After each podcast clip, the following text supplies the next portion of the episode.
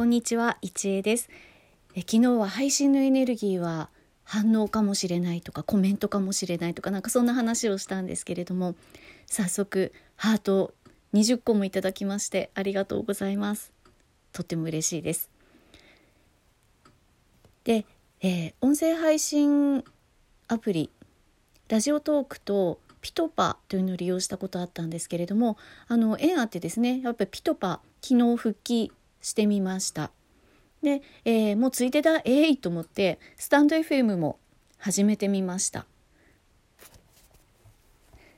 まあそれぞれ特徴があるなと思ってその特徴も面白いな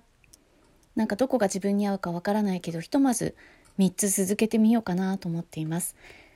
でね改めてラジオトークの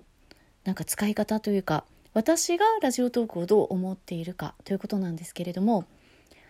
こう今使っている3つピトパとラジオトークとスタンド FM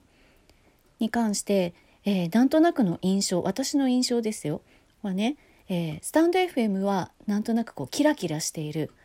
表アカウントでいるべきかなと思っています。でラジオトークは裏垢的な使い方ができるかなと思っています。なんとなくこのラジオトークだとね良い子ぶらなくていいような頑張らなくていいような飾らなくていいようなそんな気持ちもしていますがいかがですか？どうなんでしょうね。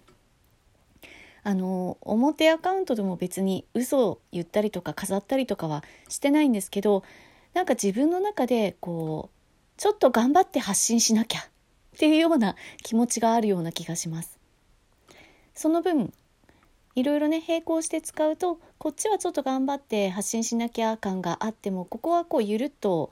裏垢な感じで割と何言っても、うんと、責められたりとか、えー、反論されたりとかする心配がなく使えるからそういう使い分けもいいかなって思っています。でピトッパは1分間だけ、えー、収録して配信することができるアプリですけどあの音声版のツイッターと言われてましたが再開してみてね思ったのは音声版のツイッターっていうよりはうんインターネット創世期に流行ってたチャット？チャット掲示板？のような感じ。割と皆さんあの交流があるというかあの親近感湧いちゃうんですよね。文章だけ文字だけよりも声を聞くと親近感が湧くのかあの最近はズームオフ会みたいなのをしているらしくあなんかあの昔のチャットみたいだなとかニフティの頃のチャットみたいだなとか思いました。どうでしょうか？では今日は短いですけど仕事の合間なのでこの辺にします。ではまた。